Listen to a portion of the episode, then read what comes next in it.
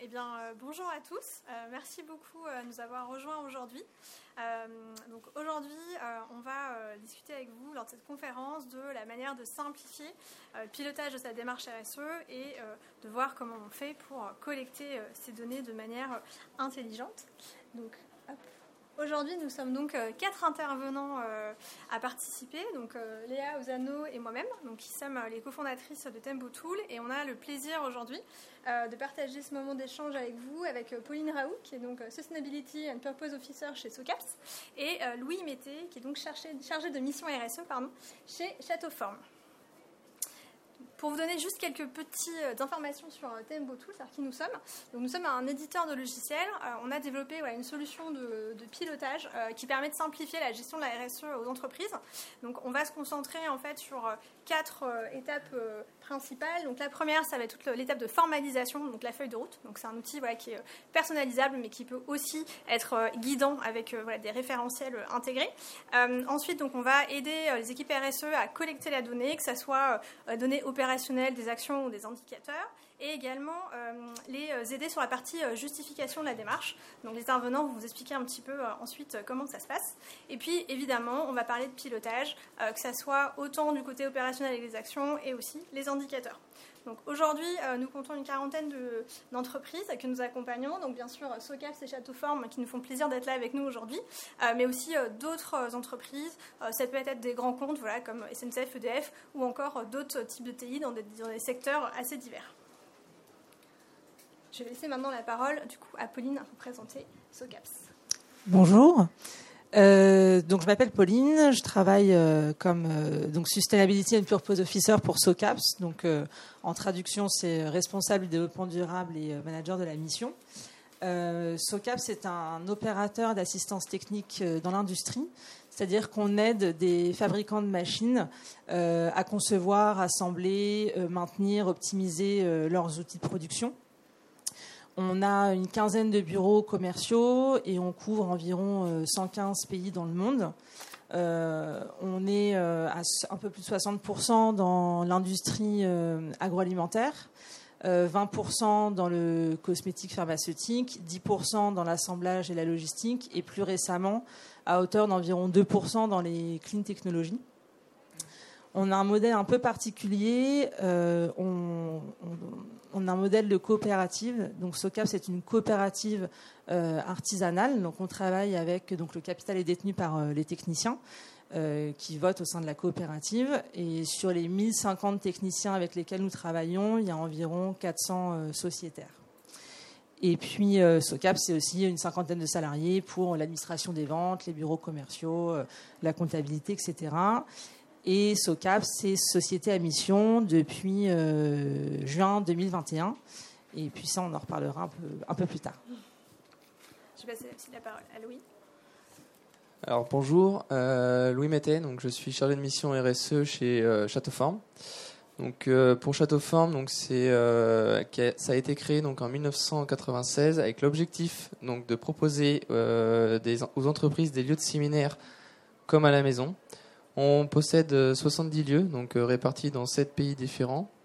Euh, nous sommes également présents, chez certains de nos clients pour opérer l'université d'entreprise. Donc, par exemple, nous avons ouvert récemment le campus SNCF au printemps dernier, ou encore l'université de Loite, que nous allons ouvrir en 2023 avec la marque Châteauform Inside.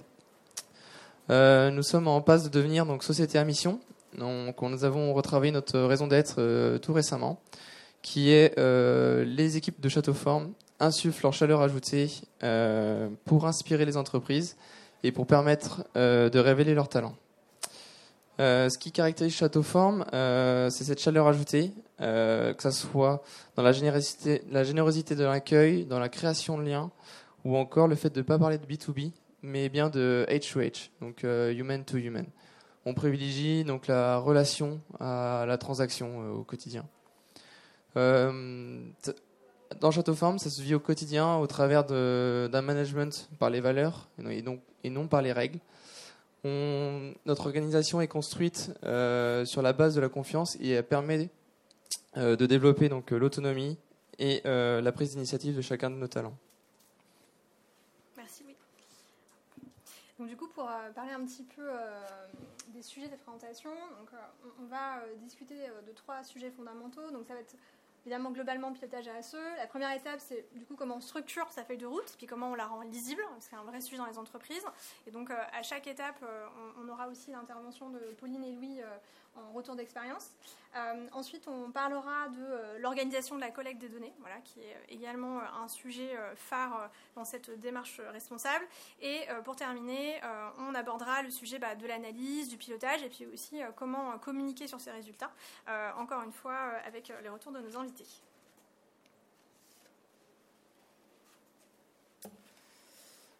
Bonjour à tous. Euh, donc on, va, euh, on va vous faire un peu un retour euh, aussi d'expérience, nous, en tant qu'éditeur de logiciels, sur ce que l'on voit, comment les entreprises, nos clients ou les entreprises avec qui on est en contact s'organisent et notamment en première étape se structurent pour structurer leur, leur, feuille de route, leur démarche RSE. Alors, les, entreprises doivent bien entendu avoir une approche réglementaire, hein, donc prendre en compte euh, les obligations euh, réglementaires euh, dans la définition de leur démarche RSE et de leur feuille de route. après, c'est aussi important que dans la structuration de leur démarche, ils puissent aussi s'approprier en fait les aspects aussi réglementaires pour que ça devienne un vrai projet d'entreprise.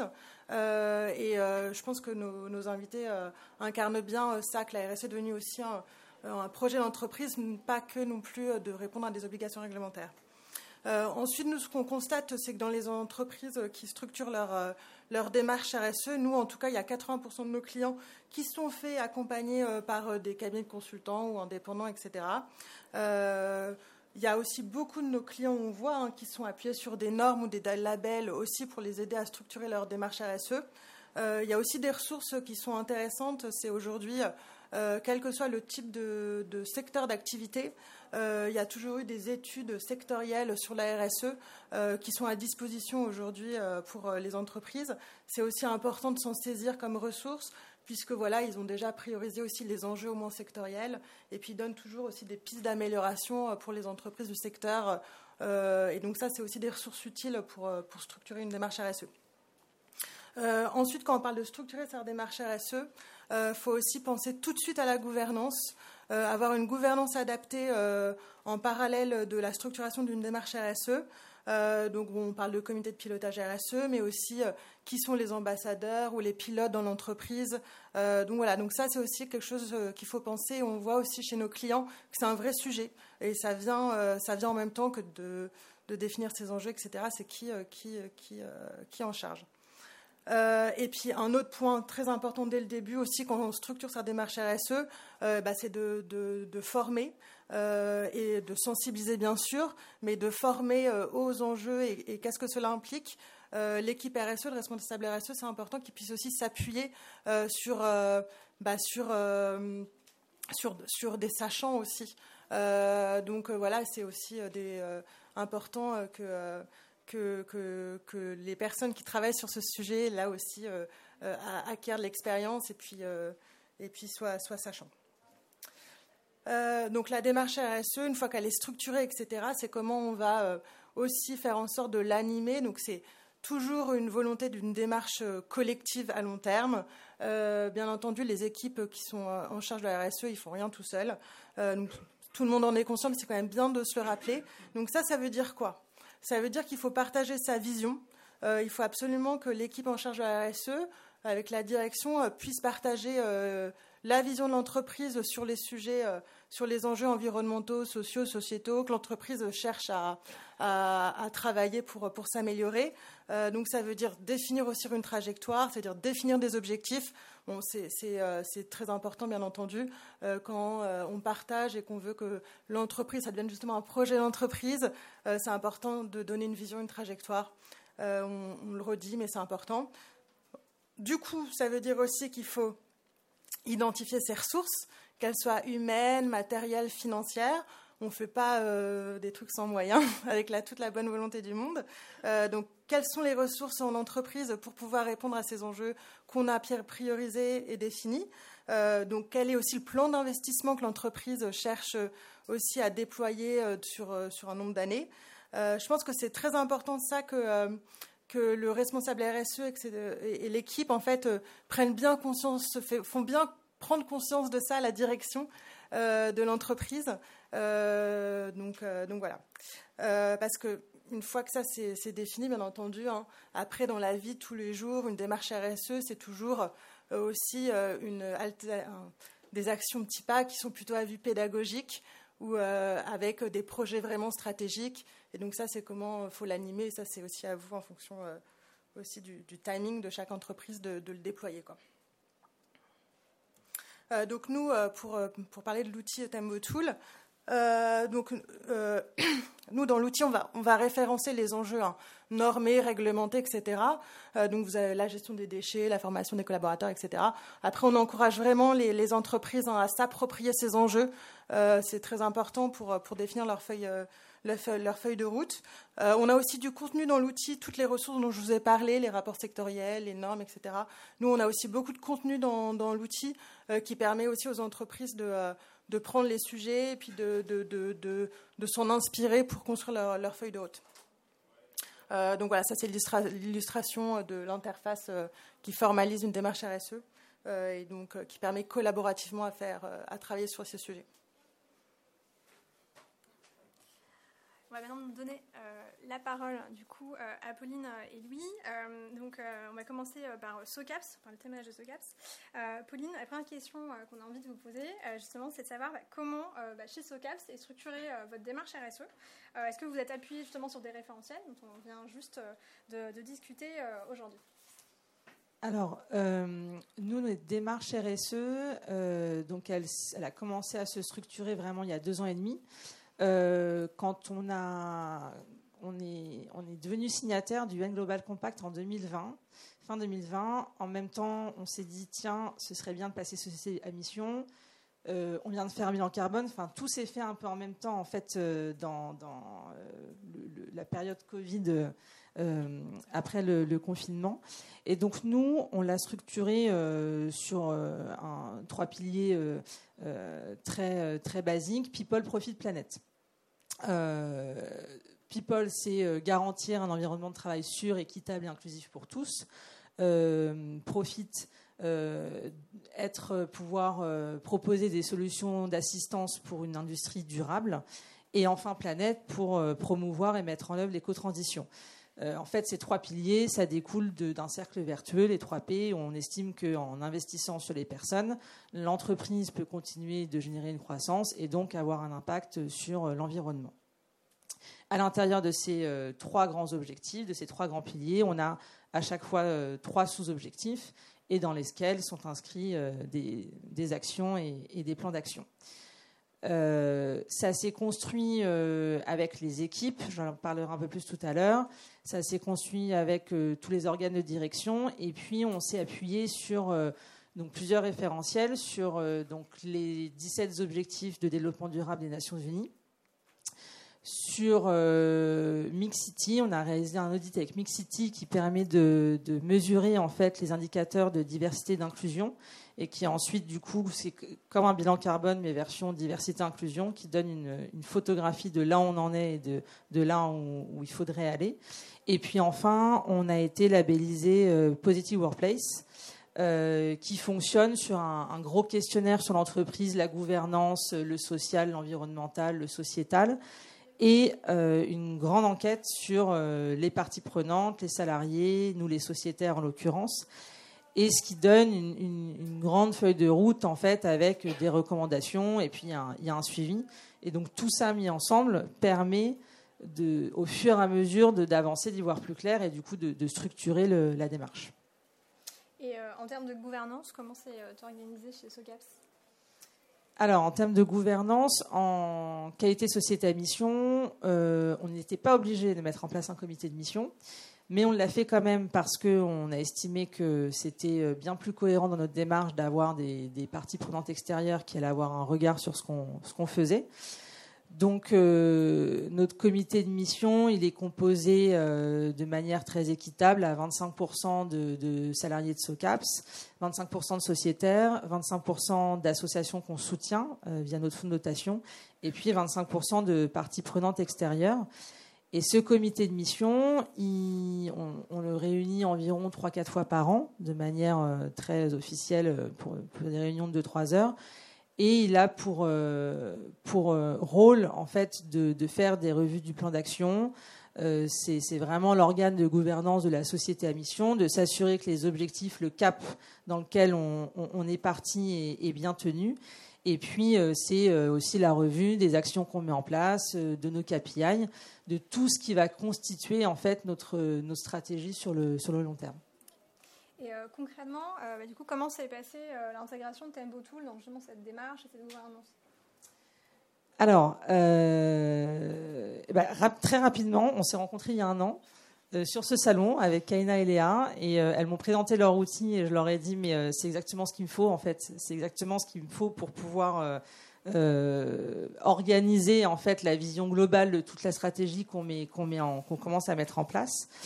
Donc donc ça s'est implémenté assez facilement. Moi j'ai été formée. On a formé les, les chefs de les têtes de file des différents piliers et puis, on a euh, rapidement formé tous les salariés. Tous les salariés ont un, ont un accès euh, à, à l'outil.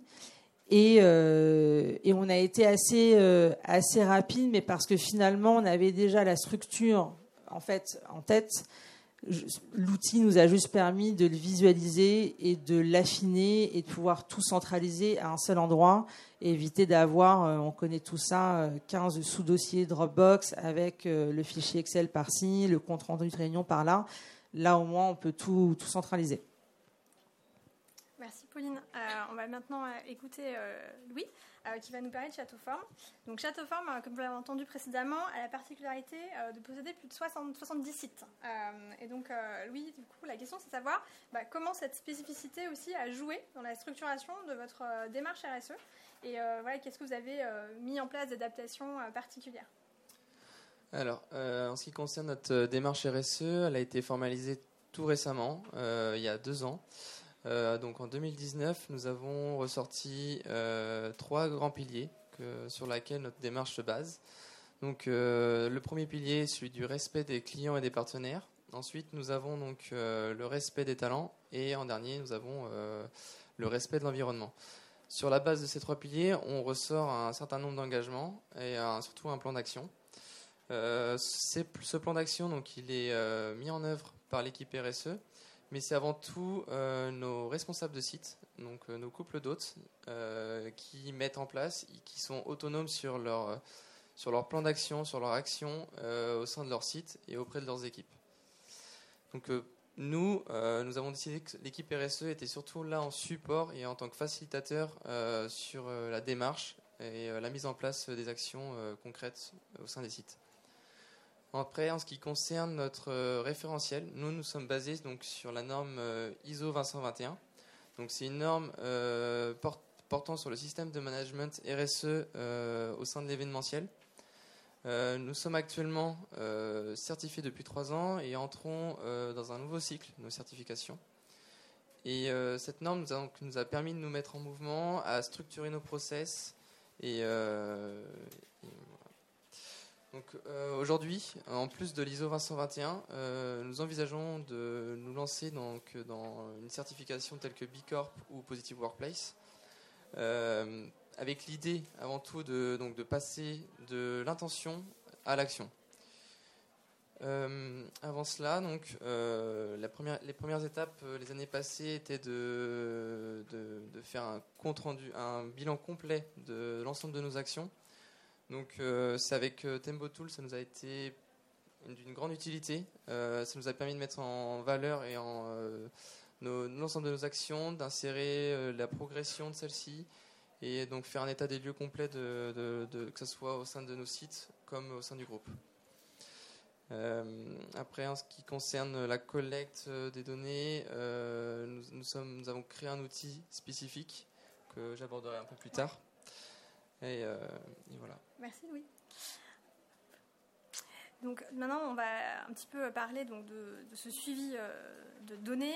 donc effectivement, elles sont nombreuses. Donc on va se parler en fait des actions terrain, donc la partie plus opérationnelle, mais qui est importante aussi de suivre pour voir comment on avance, et évidemment la partie indicateur. Donc très rapidement, euh, un, petit rappel en fait euh, sur euh, le schéma qui va donc des enjeux aux actions. Donc la démarche, va être axée tout d'abord avec des piliers principaux, donc qu'on a vu notamment avec Pauline et lui. ensuite, donc vont être définis des engagements, et donc ces engagements en fait, ils vont être mesurés grâce à des indicateurs stratégiques clés de performance, qui vont vraiment être en corrélation avec l'objectif global de l'entreprise et qui vont vous permettre aussi de suivre de votre performance. Euh, mais il y a aussi une autre strate qui est importante euh, à suivre. Euh, ça va être donc la partie opérationnelle, donc le suivi des actions, à laquelle va renvoyer des indicateurs opérationnels qui vont vous permettre aussi de justifier, de prouver que vous avez bien mis en place ces actions et qui vont être des indicateurs, pour le coup, plutôt à court et moyen terme. Donc l'importance des indicateurs, il faut rapidement revenir sur leur, raison. Euh, tout d'abord, ça va vous permettre d'avoir un socle commun, euh, un même en fait langage dans toute l'entreprise. Euh, c'est pas seulement des enjeux, c'est des choses très très factuelles. ça permet aussi d'inscrire votre démarche dans le temps, puisque vous allez mesurer l'évolution de ces indicateurs. Donc ça prouve qu'il y a une vision sur plusieurs années. ça va aussi aider donc la partie pilotage et priorisation, donc en fonction des différents indicateurs que vous choisirez. Et puis il y a ensuite toute la phase, on va dire légitimité, crédibilité. ça va aussi euh, permettre bah, d'évaluer l'entreprise sur des critères qui sont euh, tangibles, factuels, encore une fois. Euh, ça permet d'avoir plus de transparence, de pouvoir dire bah, comment vous mesurez ces indicateurs, quels sont les périmètres, etc. Et puis, in fine, ça permettra aussi, pour ceux qui vont jusqu'au bout de la démarche, de aussi valoriser plus facilement votre démarche externe vis-à-vis des tiers. Donc je vais repasser la parole à Pauline pour nous parler un petit peu de ce sujet des données. Donc, euh, Pauline, justement, on a parlé des indicateurs euh, et des données collectées. Euh, vous, chez SOCAPS, comment vous avez en fait identifié ces datas en fait, qui vont vous permettre bah, de suivre la progression de cette fameuse feuille de route? Alors, il y a plusieurs choses. donc, on a donc trois grands piliers, trois sous-objectifs, à l'intérieur desquels on inscrit des actions. toutes les actions doivent avoir une échéance en, date, un nom de responsable, euh, un objectif euh, quantitatif, qualitatif. Euh, moi, je fais des revues mensuelles, donc tous les mois. alors, j'ouvre l'outil plus d'une fois par mois, mais je, je fais une revue d'avancement. Et puis, on va collecter les données, en fait, soit en, en regardant à date, on a des, actions, par exemple, qui vont avoir des, échéances euh, trimestrielles. Euh, on a, par exemple, on a un outil de formation en ligne où on implémente euh, des formations. On a un objectif par mois d'implémenter un certain nombre de formations. donc, je vais aller regarder si c'est bien tenu, si c'est bien mis à jour. Et puis, on a des échéances parfois un peu plus annuelles. Donc, je vais quand même m'assurer de de collecter les bonnes données d'avancement, parce que le tout n'étant pas de se dire on a 130 euh, actions euh, mises en place et on va tout faire au mois de novembre euh, avant la fin de l'année. pour, pour les KPI, c'est un peu différent. Ils sont tous annuels. Donc, pour le coup, ils sont revus avec le comité de mission. et en fait, ils sont tous plus ou moins reliés à des actions. Donc, finalement, si nos actions sont bien suivies et bien clôturées, il y a on peut, on peut avoir des objectifs non atteints, mais a priori, euh, le, suivi est, cohérent. Ok, euh, merci beaucoup. Euh, est-ce qu'il y a des process enfin, spécifiques que vous avez mis en place pour cette fameuse collecte de données et pour aussi améliorer bah, l'information et la lisibilité avec vos collaborateurs? Alors tout à fait. donc moi, le, moi, mes process à moi sont de faire un suivi régulier et je fais un rapport mensuel à tous les salariés et au comité de mission. Et puis, euh, nous, on est en collaboratif chez SOCAPS, donc je ne fais pas tout évidemment euh, dans la RSE. Et euh, au-delà de la direction qui est très impliquée, on, fonctionne avec des groupes de travail qu'on appelle des bubbles chez nous. Donc il y a un, leader de la bubble qui va animer le, groupe de travail. Alors généralement, on évite que ce soit quelqu'un qui soit déjà dans une position de, de management pour pouvoir offrir une nouvelle casquette à un, salarié. Il va y avoir un bubble sponsor qui va euh, piloter, euh, arriver en appui si besoin. et puis les participants au groupe de travail qui vont aider à la mise en place du plan d'action. L'intérêt, c'est que ça implique tout le monde dans la stratégie RSE qui maintenant chez nous est ancrée dans, toutes les, strates de l'entreprise. Et euh, chaque bubble et chaque responsable d'action va aller tenir à jour l'outil. Donc tous nos salariés ont, un accès et mettent à jour euh, dès qu'il y a une avancée l'outil, ce qui me permet moi d'éviter de demander à chacun euh, via un Teams où tu en es, j'ai juste à aller voir dedans et puis, euh, ça leur permet aussi d'aller euh, visualiser euh, le dashboard, où en sont les autres sur leurs actions, etc. Et ça, le, fait d'avoir cette méthode de travail, en fait, ça permet de, de, responsabiliser aussi toute l'entreprise sur la mise en place des actions et le fait de garder un cap vers les objectifs à très long terme qu'on s'est fixés. Merci vous avez choisi donc un process qui est collaboratif. Euh, est-ce que euh, vous, euh, avez des recommandations à partager pour sa mise en place Et comment Tembo a pu aussi contribuer à cette démarche-là? Alors, j'ai le sentiment que, alors c'est pas parce que nous on a fait ça comme ça, mais que plus tous les collaborateurs sont impliqués dès le démarrage, plus ils comprendront la démarche dans laquelle l'entreprise s'engage et plus ils seront impliqués. Dès qu'on a réfléchi à euh, passer société à mission, on a fait des groupes de travail avec tous nos salariés, avec des sociétaires, avec euh, les membres du conseil d'administration, du COMEX, pour réfléchir ensemble à la rédaction de la raison d'être, des objectifs euh, et, d'affiner tout ça ensemble, ce qui permet une fois que tout ça est, mis dans nos statuts et puis un peu plus travaillé, quand on parle euh, aux salariés d'un groupe de travail sur les achats responsables ou sur comment faire baisser notre empreinte carbone au niveau des déplacements voitures, ça fait sens en fait. Et il y grâce à Tembo Tool, c'est qu'il y a une, vision globale. C'est pas juste un groupe de travail sur un petit sujet. C'est un sujet qui s'inscrit dans une, dans une grande machine et une logique pour l'entreprise.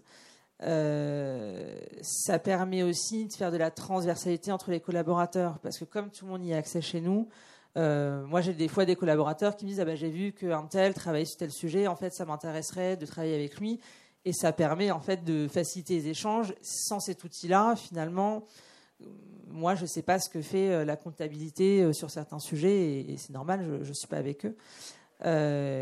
donc ça, ça, facilite la transversalité et et puis l'échange entre les différentes fonctions de l'entreprise.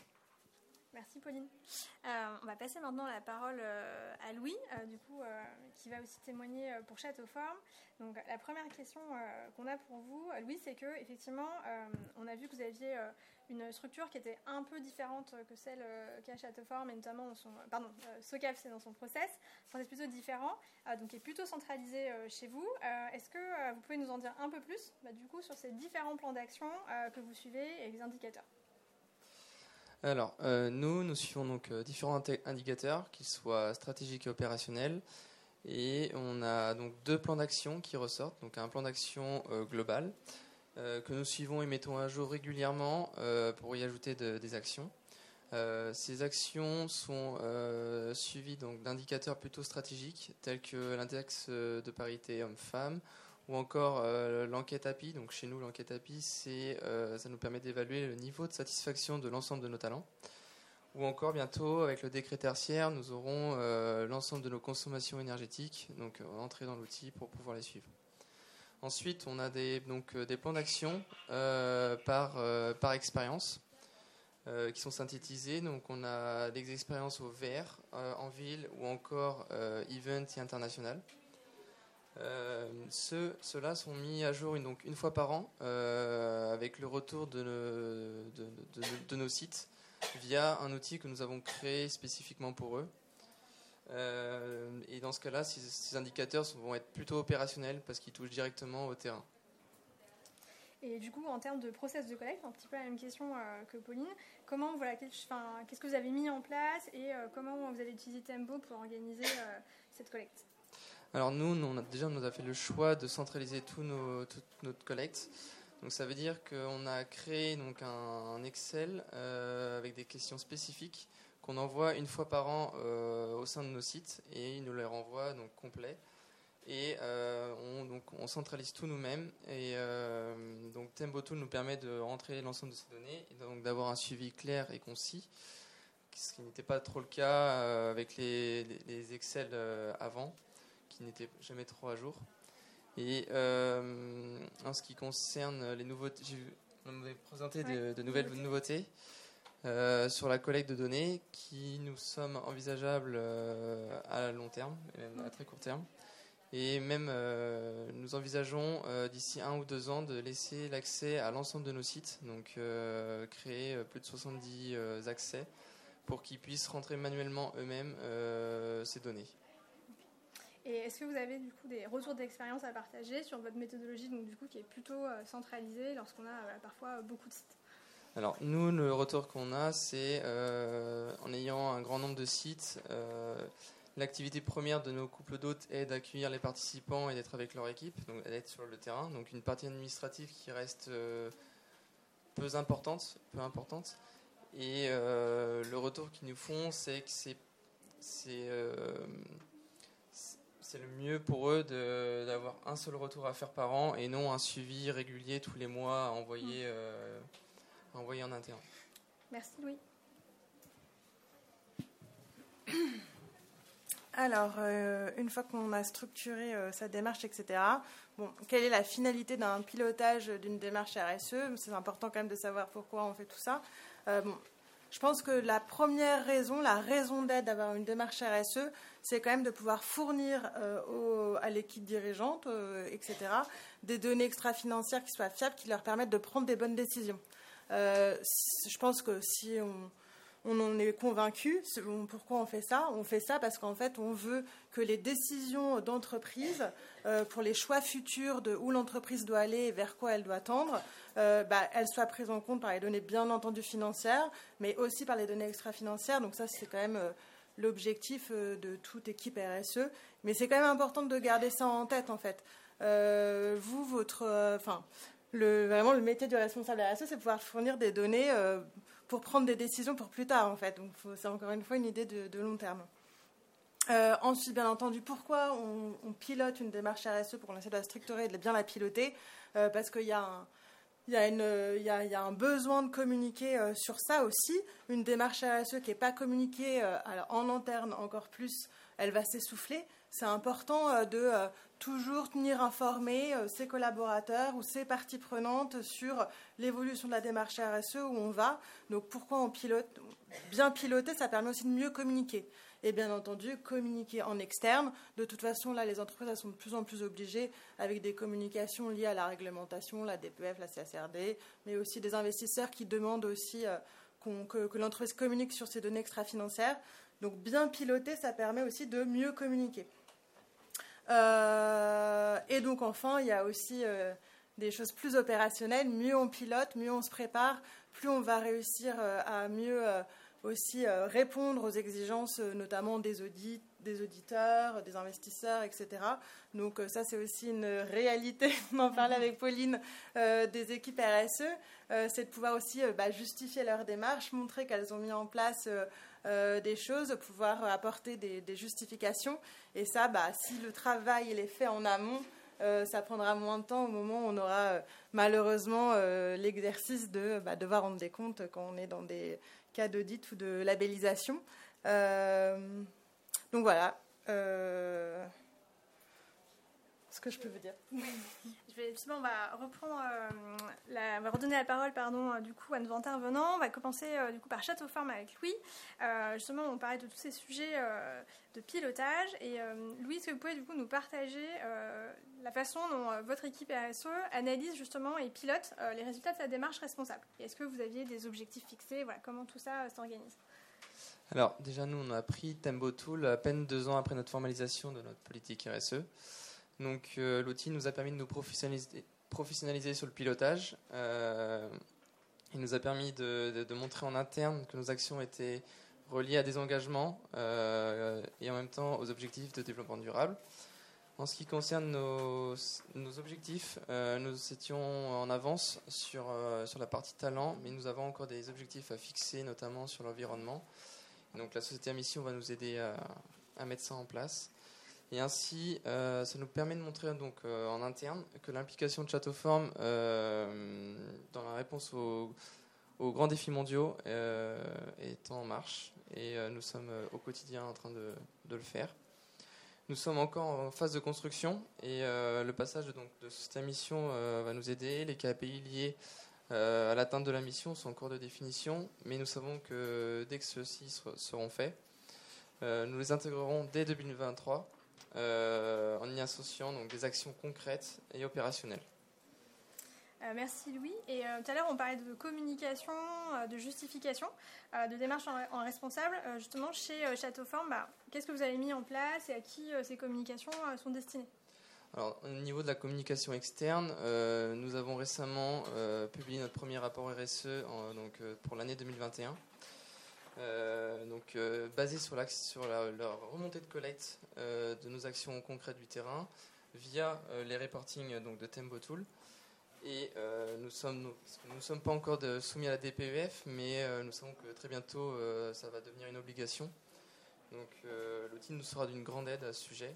Et euh, par ailleurs, euh, il nous sera aussi d'une grande aide pour euh, l'audit, l'audit de société à mission qui va venir, pas tout de suite, mais qui va arriver. Et par ailleurs, l'outil nous a été encore une fois d'une grande aide lors de, l'audit pour la norme ISO 2121, qui a été très appréciée par notre auditrice d'ailleurs. Merci beaucoup, Louis. Euh, bah, justement, euh, je vais faire le pont euh, avec votre dernière intervention pour donner la parole à Pauline, du coup, notamment en parlant du sujet d'entreprise à mission. Euh, donc, comme Pauline l'a mentionné, SOCAPS euh, a la particularité d'être une entreprise à mission. Euh, est-ce que, Pauline, vous pouvez nous partager la façon dont vous avez utilisé Tempo Tool pour répondre à vos obligations liées à ce statut? Donc là, on va parler un petit peu de l'audit, hein, parce que vous, ça vous l'avez vécu. mais également, plus globalement, voilà, dans les questions du pilotage de votre démarche avec notamment votre comité de mission. Alors, euh, alors, avant de parler de ça, euh, je, confirme que quand on est euh, audité pour une norme ISO, ça, Tembo Tool est d'une grande aide. J'ai vu les yeux de deux auditrices s'écarquiller devant ce outil en disant mais c'est incroyable ce que vous faites. Donc merci pour ça. alors, en qualité société à mission, il y a plusieurs obligations. Donc, il y a les obligations envers le comité de mission dont j'ai parlé tout à l'heure. Il y a les obligations de d'être le plus clair possible dans sa démarche et d'avoir un suivi très régulier face à des personnes qui euh, ne travaillent pas dans l'entreprise, qui ne sont pas au quotidien comme moi euh, la tête dedans. Donc, il faut réussir à être clair, concis euh, et, et, Tembo le sert à ça. en effet, nous, alors, c'est pas le vrai audit pour l'instant. Nous, c'est un audit blanc. On se fait une répétition générale avant l'année prochaine. on, donc, on, sera audité tous les deux ans. Là, on a fait le premier audit blanc euh, cet été. Alors, ce qui facilite la vie avec Tembo Tool, c'est que euh, l'auditeur va aller regarder euh, la raison d'être, les objectifs, les sous-objectifs et qu'est-ce qui est mis en place de manière opérationnelle pour mener à bien ces objectifs. Et donc, quand il suffit de faire une extraction Excel de toutes ces actions avec le taux d'avancement qui est responsable, l'objectif atteint, pas atteint, on, gagne beaucoup de temps. C'est-à-dire que l'extraction prend environ 10 euh, secondes, avec une mise en page d'une de, minute. Et, euh, et, puis, comme dans l'outil, nous, pour chaque action qui est clôturée, on demande aux collaborateurs d'ajouter une pièce jointe. Euh, pour prouver la clôture de, l'action, que moi je puisse vérifier, euh, d'accord, c'est clôturé, pourquoi et qu'est-ce qu'on a fait. Et donc toutes les pièces jointes sont, euh, sont, sont, mises à disposition de l'auditeur, ce qui lui permet de pointer action par action, pièce jointe par pièce jointe, ce qu'on ce qu'on a mis en, en place. Et puis, en, encore une fois, en termes de pilotage pour les équipes euh, de, la stratégie, c'est que, euh, en fait, ça rend concret. Quand on visualise des chiffres, des avancements, des dates, un dashboard, où on a euh, le nombre d'actions reliées à certaines ODD, ça, devient tout de suite beaucoup plus concret en fait pour, pour tout le monde. Merci Pauline. on va du coup parler de la dernière étape qui est donc celle de la partie communication. Est-ce que voilà, vous pouvez aussi nous euh, expliquer bah, quel type de rapport euh, vous faites, quel type de communication vous avez mis mm. en place alors, on est, euh, on est dans l'obligation de rendre, nous, deux rapports par an. une communication sur le progrès en tant que signataire du UN Global Compact, et un rapport du comité de mission, une fois par an également. On a fait notre première communication sur le progrès l'année dernière et notre premier rapport de mission cette année. C'est pour parler plutôt du rapport du comité de mission, l'idée d'avoir euh, dans le premier rapport en tout cas, euh, qui est l'entreprise, qu'elle fait, euh, quelle est sa stratégie, quels sont ses objectifs à court, moyen, long terme. Et, et Tembo Tool, en fait, ça permet de pouvoir, encore une fois, hein, je, me répète un peu, mais de concrétiser tout ce qu'on fait. C'est-à-dire que dans beaucoup de rapports, j'en ai lu beaucoup pour m'inspirer voir un peu ce qui se faisait à côté. Euh, parfois, le danger, c'est de, mettre beaucoup de mots, mais finalement de ne pas avoir vraiment, de pouvoir vraiment sentir ce qui se fait dans l'entreprise. Avec un outil comme ça, nous, on, est très transparent sur ce qu'on fait, donc on met vraiment euh, par pilier, par ses objectifs, le nombre d'actions qui sont mises en place, le taux d'avancement. Euh, alors, on ne parle pas des 131 actions qu'on met en place, sinon le rapport serait beaucoup trop long et ça n'aurait pas d'intérêt. Mais on, est le plus euh, précis possible. Euh, et, ça permet aussi d'avoir une photographie avant-après. Entre le moment où on met l'outil en place et puis euh, à plus de deux ans, nécessairement que les choses auront bougé.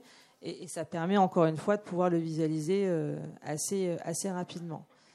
Et, puis, et puis après, on, s'en sert pour ces deux rapports-là. Et puis encore une fois, on s'en sert beaucoup aussi en soi, quand euh, nos entreprises nous demandent euh, euh, ce qu'on fait, comment on le fait et, comment on pilote tout ça, bah, pour le coup, on parle, on parle beaucoup de vous. Merci beaucoup, Pauline. Et merci aussi à Louis d'avoir accepté de partager avec vous bah, leur retour d'expérience et leur. Et voilà, leur expérience avec Temotool et au global dans le pilotage de la démarche à de leur entreprise. Je ne sais pas si vous avez quelques questions, il nous reste quelques petites minutes, s'il y en a qui en ont.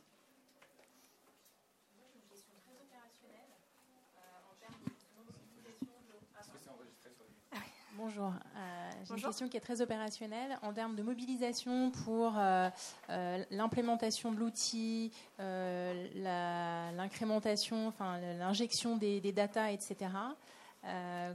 comment ça se passe ouais, la parole. Allez. Alors, euh, donc déjà, nous, on offre à tous nos, futurs clients euh, une période d'essai de 15 jours euh, pour qu'ils puissent aussi tester l'outil. C'est hyper important de, s'assurer qu'il va correspondre à votre manière de travailler, qu'il va vous être utile. Pendant ces 15 jours, c'est assez rythmé. On, on, se met un agenda ensemble où on commence à paramétrer l'outil. Donc les interfaces pour être sûr que vous vous retrouvez dans un environnement euh, connus, etc. On va aussi paramétrer des indicateurs. Donc, si on a beaucoup, on va peut-être se limiter sur un périmètre petit. Euh, et donc, comme ça, vous allez pouvoir expérimenter l'outil et le tester, le faire tester à d'autres aussi. Euh, ensuite, bien entendu, je pense que c'est important de, mettre les données historiques dans l'outil, que ce soit les indicateurs, les données historiques pour voir où, la trajectoire, mais aussi en fait ce qu'on fait, son plan d'action.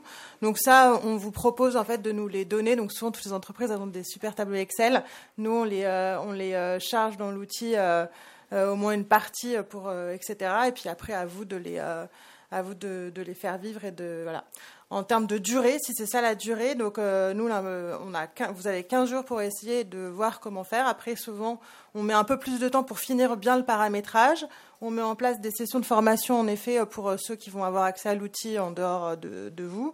et après, ça dépend vraiment des entreprises. Quoi. Il y a des entreprises qui sont super rapides pour l'implémentation, pour le faire vivre, etc.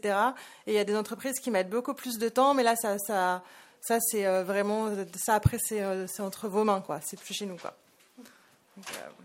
Merci.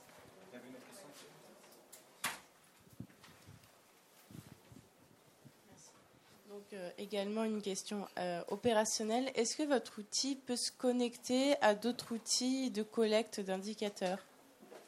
Par exemple, les outils de pour la consommation énergétique ou alors euh,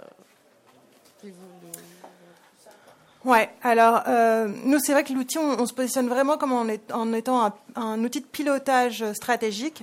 Euh, comme l'a dit, Pauline, nous la plupart de nos clients ils collectent quand même les indicateurs ASE euh, deux fois, une fois par an pour la plupart.